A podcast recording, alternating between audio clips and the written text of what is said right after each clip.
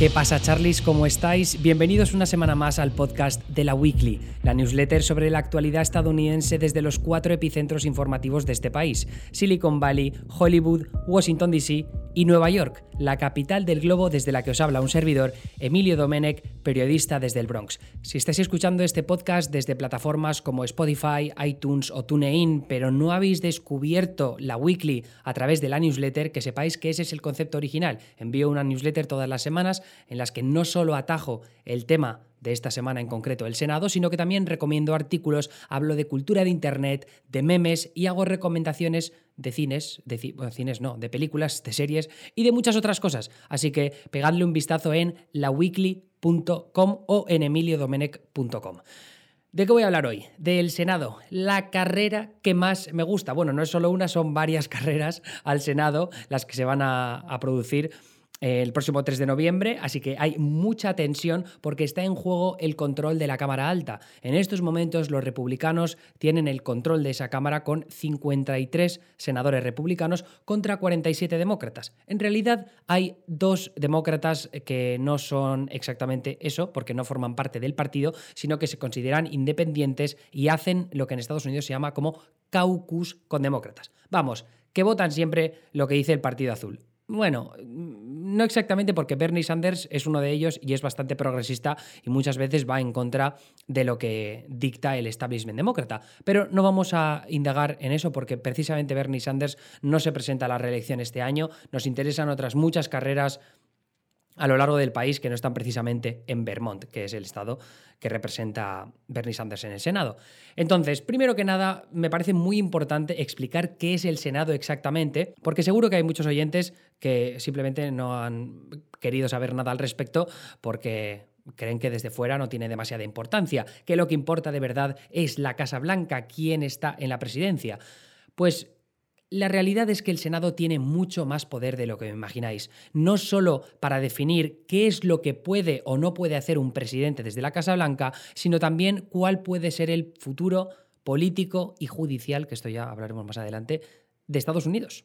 Así que, eh, lo que así para empezar, lo primero que necesitáis saber eh, que esto es eh, prácticamente igual en todas las democracias occidentales, hay tres brazos de gobierno. Entonces tienes el brazo legislativo, que lo forman las dos cámaras, la Cámara de Representantes, donde están los congresistas, que hay 435 en Estados Unidos, cada uno representa a un distrito de unas 770.000 personas, o por ahí más o menos.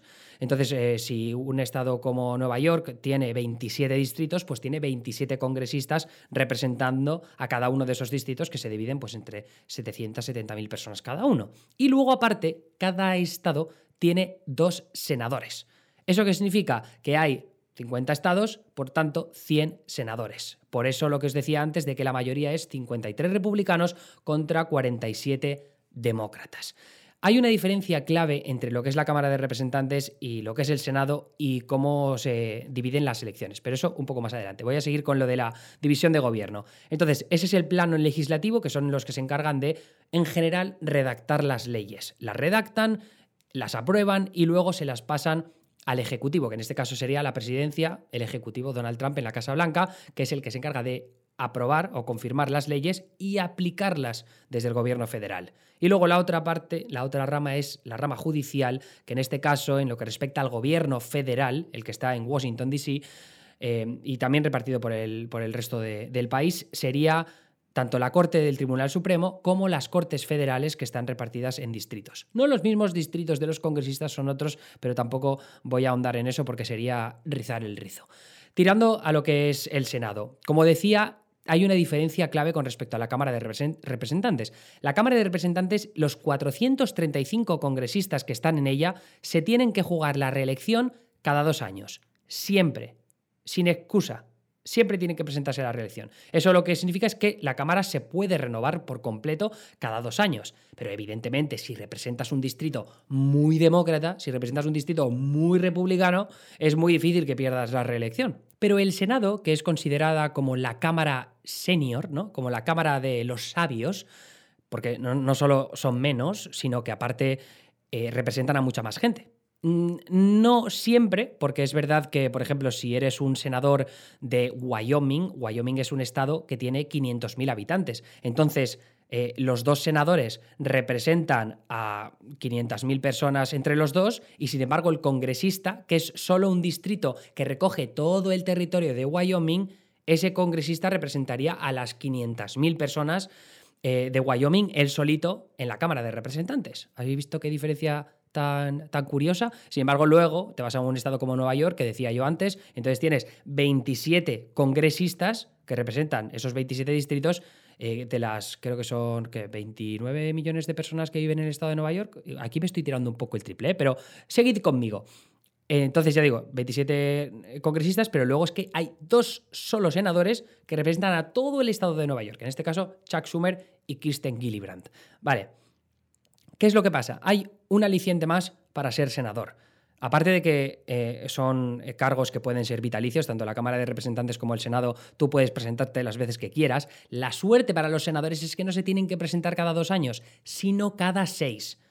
¿Qué pasa? Que tampoco se renueva la Cámara cada dos años porque lo que hacen es dividir a todos los senadores por clases. Entonces está clase 1, clase 2 y clase 3. Así que en este año, en este 2020, hay un tercio del Senado de clase 2 que se presenta a la reelección. Y sin embargo hay otros 67 eh, senadores que no se presentarían a la reelección, en teoría. Y ahora explico lo de en teoría.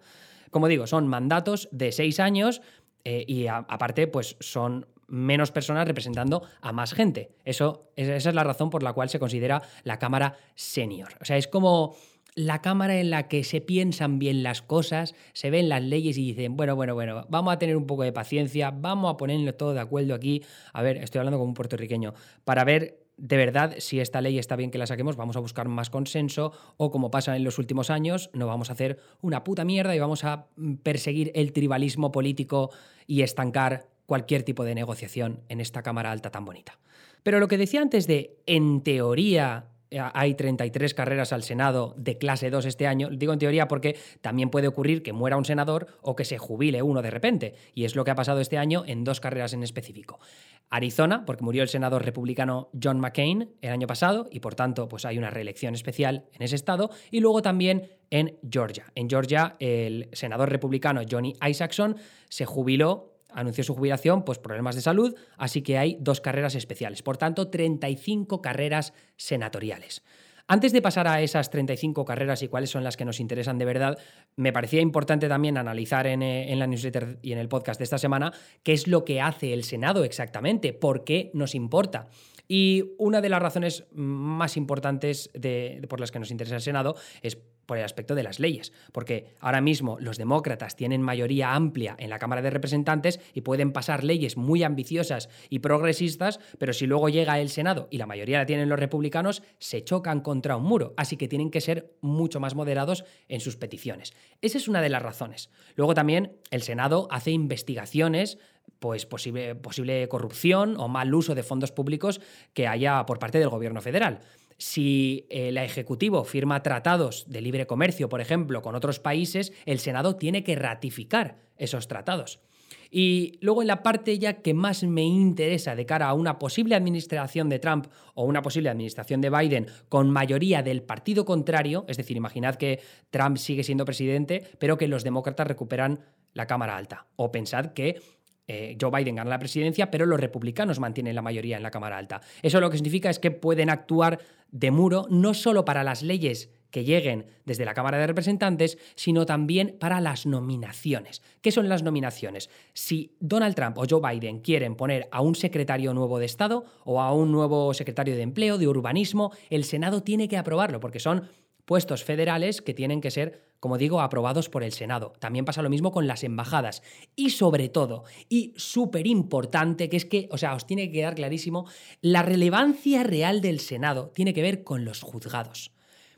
Ahora mismo las cortes, en las cortes federales, los jueces que representan a las Cortes Federales, tanto esas de los distritos de las que os hablaba, cada distrito de las Cortes Federales representa como varios estados diferentes, ¿vale? Hay algunos, por ejemplo, tienes el Southern District of New York, que se encarga de Wall Street, tienes también luego uno en, toda la parte de, California y del oeste. Bueno, en fin, no, no me voy a meter en profundidad hablando de los juzgados, pero el caso es que Donald Trump, en este caso que está como presidente, se encarga de nominar a los jueces para esas cortes si es que quedan vacantes. Y pasa exactamente lo mismo con el Tribunal Supremo, que con nueve jueces es la corte más importante de este país y que sienta precedentes relevantes para el día a día de la política, de la sociedad y de la cultura estadounidense. Así que la relevancia que, tiene, eh, que tienen las nominaciones es clave, porque si es el mismo partido el que controla el Senado y el que controla la presidencia, pueden cambiar por completo el panorama judicial de un país, en este caso de Estados Unidos. Sobre todo por una cosa que empezó a ocurrir en 2013. En el Senado estadounidense hay un concepto conocido como filibuster, el filibusterismo, igual lo habéis leído alguna vez, que suele ser muy mediático cuando hay algún senador que se pone a hablar durante horas y horas, que ni mea, simplemente para defender o para bloquear un proyecto de ley. ¿Qué significa el filibuster? Es un proceso por el cual tú puedes eh, impedir que se debata o que se vote sobre una ley que no te gusta. Si tú tienes 60 votos en el Senado, que es una supermayoría, con esos 60 votos te puedes cargar el filibuster. Puedes impedir que cualquier senador se meta a hacer filibuster y se ponga a hablar sin parar bloqueando una de tus leyes. Entonces, ¿qué es lo que pasa? Que si en estos momentos, por ejemplo, los republicanos tienen 53 senadores, no pueden bloquear el filibuster. Y esa es por esa razón por, la que en estos momentos, siempre que se quiere pasar algún paquete de estímulo por la crisis del coronavirus, tiene que haber acuerdos entre los demócratas y los republicanos, ¿vale? Por esa razón del filibuster. Hace falta una supermayoría de 60 escaños. Eh, con, las nominaciones judiciales pasaba exactamente lo mismo. Lo que pasa es que durante el segundo mandato de la presidencia de Obama, los demócratas, que tenían mayoría en el Senado, estaban hasta los cojones de que los republicanos bloquearan todas las nominaciones judiciales de Barack Obama. Entonces dijeron, mira, nos vamos a cargar el filibuster y a partir de ahora, con una mayoría simple, podemos aprobar o confirmar a las nominaciones de Barack Obama. De esa manera, pues se desbloquea el muro que en esos momentos estaban poniendo los republicanos y todos aquellos nominados judiciales de Obama podrían ser aprobados por el Senado porque hay mayoría demócrata en esa Cámara. El problema para los demócratas es que en 2014 los republicanos recuperaron el control de la Cámara y por tanto se permitieron bloquear cualquier nominación judicial a las Cortes Federales. El Tribunal Supremo lo voy a dejar de lado. Pero lo que sí que ocurrió, también durante el último tramo de la presidencia de Obama, es que en 2016 muere Antonín Escalía, que era un juez conservador del Tribunal Supremo, y Barack Obama, por tanto, se podía permitir elegir a un nuevo juez del Tribunal Supremo. Y eligió, nominó, en este caso, a Merrick Garland, que era mm, de centro izquierda, más, o sea, más tirando al centro. Era una figura que podía haber encontrado la, no la unanimidad, pero sí que podía haber encontrado bastantes votos en el Senado para pasar. Lo que pasa es que no encontró esos 60 votos. No, no llegó hasta allí y, por tanto, Mitch McConnell, entonces líder de la mayoría del Senado republicano, en este caso sigue siendo Mitch McConnell el líder eh, de la mayoría republicana en el Senado, eh, lo, que, lo que ha hecho desde entonces es presumir de que bloqueó la nominación de Merrick Garland al Supremo. Él se considera a sí mismo el Grim Reaper, ¿no? que es como la muerte este, con, la, sábana esta negra, ¿no? ahora mismo no sé cómo se llama, y la guadaña, o también cómo se llama. Ahora mismo no me salen las palabras, no sé qué me pasa. Pero el tema es que eh, Mitch McConnell bloqueó aquella nominación de Merrick Garland porque decía que era año de elecciones y que había que esperar a ver qué es lo que decía la ciudadanía. Si creéis por un momento que en este año en 2020 se muere ahora de repente Ruth Bader Ginsburg, que es una de las jueces progresistas, ¿creéis que Mitch McConnell va a bloquear la nominación de un juez conservador por parte de Donald Trump porque es año de elecciones? Los putos cojones. Así de fácil. Esto es la política en Estados Unidos. Pero volviendo a lo del el Tribunal Supremo, había que conseguir todavía supermayorías. ¿Qué pasa? Que llega Donald Trump a la presidencia, la mayoría de los republicanos en el Senado no es demasiado grande todavía, no lo suficiente para tener 60 escaños a favor con los que pasar la supermayoría. Así que después de que Harry Reid, que era entonces el, líder de los demócratas en el Senado en 2013, cuando se cargaron el filibuster para las nominaciones judiciales de las Cortes Federales, ahí apretó lo que se llamaba el botón nuclear. Es apretar la opción nuclear, que es cargarte el filibuster para que por mayoría simple puedas pasar una de esas nominaciones a las Cortes Federales. Pues Mitch McConnell hizo lo mismo porque no quería que se bloquearan las nominaciones al Supremo por parte de Donald Trump. Entonces, en 2017 lo que hizo fue cargarse, eh, también apretar el botón nuclear y cargarse la posibilidad del filibuster en las nominaciones de jueces al Supremo. Y esa es la razón por la que han terminado pasando el juez Brett Kavanaugh, conservador, y el juez Neil Gorsuch, conservador. Y la razón por la cual un presidente demócrata o una mayoría en el Senado demócrata es tan importante para el Partido Progresista. Porque si gana Trump, pero consigue la mayoría del Senado, pueden bloquear cualquier nominación judicial excesivamente conservadora. Sobre todo teniendo en cuenta que ahora mismo la mayoría de jueces, de los nueve jueces del Supremo, son cinco conservadores contra cuatro progresistas. No solo eso, sino que Ruth Bader Ginsburg tiene 87 palos y Stephen Breyer, que es otro progresista, tiene 82 años. Son los dos más viejos con diferencia, porque el siguiente me parece que es Clarence Thomas, que es conservador, que tiene creo que 74. Así que los progresistas en este país están acojonados porque si no gana Joe Biden la presidencia o no recupera el control del Senado, pues eh, o Stephen Breyer se jubila o muere o Ruth Bader Ginsburg se jubila o muere. Y, Ruth Bader Ginsburg, con las veces, las veces que ha pasado por el hospital, no sé cuántos tumores cancerígenos le han estirpado ya en los últimos años, pero cuatro años más, sinceramente, es muy difícil. No quiero ser macabro, pero joder, es que es la verdad. O sea, esa es una de las preocupaciones eh, más bestias de los demócratas. Y habéis visto que Ruth Bader Ginsburg ha sido trending topic en Twitter no sé cuántas mil veces. Así que esa es la razón. Esa es la razón por la que hay tanta preocupación en torno a Ruth Bader Ginsburg. Porque el Senado ahora mismo está en control republicano. Y esa es la razón, repito, por la cual hay tanta atención puesta en las carreras senatoriales. Bien, pues después de haber explicado todo eso, otro aspecto que comento en la newsletter, que no quiero que se me escape antes de ir a las carreras que de verdad nos importan, es que ahora mismo la tendencia del Senado, simplemente por cómo está concebido el Senado, va a favor de los republicanos. ¿Por qué? Porque en lo que refiere a los estados más pequeñitos y con menos población, están sobre representados por republicanos en el Senado. Entonces, si tú piensas en South Dakota, North Dakota, Nebraska, Wyoming, son, Alaska también, son todos estados con muy poca población, pero que significan, sin embargo, tienen esos dos senadores y suelen ser republicanos.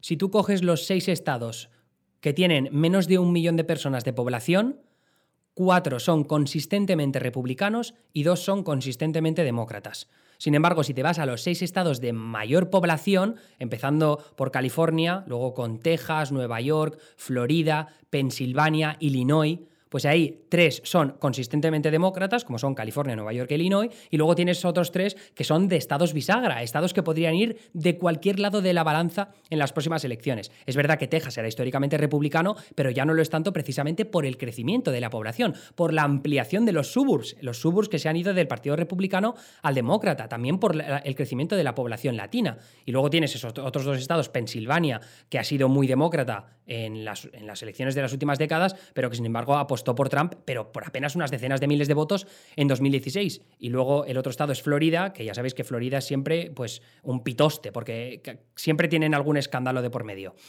Eh, así que en definitiva, los republicanos sobre representados en el Senado. Así que normalmente los demócratas tienen que luchar más para poder conseguir el control de esa Cámara. Por suerte para los demócratas este año, eh, juegan mucho más a la ofensiva y sin embargo los republicanos a la defensiva. Porque de esos 35 escaños que están en juego en estas elecciones del mes de noviembre, en realidad los que de verdad nos importan son 15. ¿Vale? 15 porque el resto, los otros 20, están en estados que son pues, o consistentemente republicanos o consistentemente demócratas. Así que de esa manera nos quedan 15 carreras, de las cuales 13 los republicanos juegan a la defensiva y solo dos los demócratas juegan a la defensiva, que serían Michigan con Gary Peters, que os podéis pasar por mi canal de YouTube, donde voy a publicar hoy un informe de campaña que emití este pasado martes en Twitch, hablando sobre Michigan en profundidad, y luego Alabama, donde eh, Doug Jones, eh, senador demócrata que ganó unas elecciones especiales de Alabama en 2017, se presenta a la reelección y 2017 o 2018, ahora no lo sé. Eh, pero lo va a tener muy jodido porque Alabama es bastión republicano. La, la, clave es que los demócratas necesitan una victoria de tres escaños si Joe Biden gana la presidencia, porque en ese caso, eh, al ganar la presidencia, el vicepresidente, o en este caso la vicepresidenta, que sería Kamala Harris, ejercería como presidenta del Senado y por tanto se encargaría de deshacer posibles desempates de 50 senadores demócratas contra 50 senadores republicanos. Y si no gana la presidencia Biden, entonces los demócratas necesitarían ganar cuatro escaños netos. Es decir, perder Alabama y ganar cinco escaños más. ¿Y cuáles son esos escaños? Bueno, pues es algo que vamos a explorar más en profundidad a lo largo de las próximas semanas. Yo tampoco os quiero dar la turra con nombres que no vais a conocer porque ya sé que os he eh, pues, metido mucha información en este, en este podcast, pero para que os hagáis una idea, Arizona, Maine, Colorado, Carolina del Norte, Montana, Iowa y Georgia. ¿Vale? Esos son los, las, eh, siete carreras a las que yo voy a prestar más atención a lo largo de los próximos meses. Así que no os preocupéis que si estáis atentos a este podcast, si estáis atentos a mis streams, a mi cuenta de Twitter, a mi canal de YouTube, joder, si tengo cosas, me cago en la mar. Vais a, vais a, poder saberlo todo sobre estas carreras, que a mí es de verdad lo que más me apasiona, apasiona porque todos tienen anuncios muy diferentes, son personas pues eh, moderadas, progresistas, súper conservadores, otros tanto no. Cada estado e, es fascinante y se puede analizar de muchas formas distintas, porque aquí no solo es distritos muy específicos, sino que te tienes que ir a un estado como Carolina del Norte y ponerte a analizar pues, cómo se vota en la costa, en los Outer Banks, cómo se, cómo se vota en las, en, las laderas de las montañas Apalaches y cómo se vota en el triángulo de investigación donde se juntan las universidades de Durham y de Raleigh y de, no sé cómo se llama la otra, Capitol Hill creo que se llama. Así que Chapel Hill, Chapel Hill creo que es. Así que ya os digo que a mí me parece esto la hostia. Si queréis estar más atentos, eh, seguidme atentamente en redes sociales porque ya iré informando de las encuestas que se publiquen, de los anuncios, de los números de recaudación. Creo que va a ser la polla. En fin, eso ha sido todo por el podcast de esta semana. Os repito, si queréis leer más en profundidad sobre las carreras que creo que van a ser determinantes para el control del Senado, pegadle un vistazo a la newsletter en laweekly.com o en emiliodomenech.com, el artículo que he publicado hoy. Y si queréis apoyar mi trabajo para eh, esta cobertura de la campaña que estoy haciendo, siempre podéis ser suscriptores de la Weekly Premium. Tengo que lanzar, todavía debo un podcast extra a los Premium, pero uno va a salir seguro el viernes. Yo espero sacar otro entre el jueves y el domingo. O sea que va a haber dos a lo largo de la próxima semana. Esos son 5 euros al mes por la Weekly Premium, que sobre todo pues apoyáis no solo el trabajo que hago aquí y ese podcast premium que os, llego, que os, que os envío, sino también eh, mi trabajo en otras redes sociales como Instagram, como Twitter, como YouTube, como Twitch y por supuesto eh, tenéis acceso a la comunidad de Discord que hemos montado con el proyecto Destino 3N, que son estos tuiteros, más de 100 tuiteros que estamos cubriendo las elecciones con distintos hashtags en Twitter. Eh, si queréis acceso a ese Discord, ya os digo que es una comunidad espectacular, lleno de gente majísima. A veces nos juntamos incluso para jugar a videojuegos como el Among Us, que están tan de moda en estos momentos. Y si ninguna de esas cosas os vale, eh, siempre podéis ayudarme si tenéis Amazon Prime, suscribiéndoos con eh, vuestro Amazon Prime, vuestra cuenta, de forma gratuita a mi canal de Twitch. No os cuesta nada y a mí me dan, creo que son dos euros y medio al mes, que siempre vienen bien si vamos sumando gente. Y si no, una reseña en iTunes al podcast de la Weekly de 5 estrellas también me vendría genial para seguir subiendo puestos en los podcasts más relevantes de actualidad y política en España, México, Colombia y Estados Unidos. Así que si que estáis en alguno de esos países, Argentina me parece que también estábamos subiendo, las reseñas siempre vienen da booty. Eso ha sido todo por la weekly esta semana. Un abrazo, nos vemos.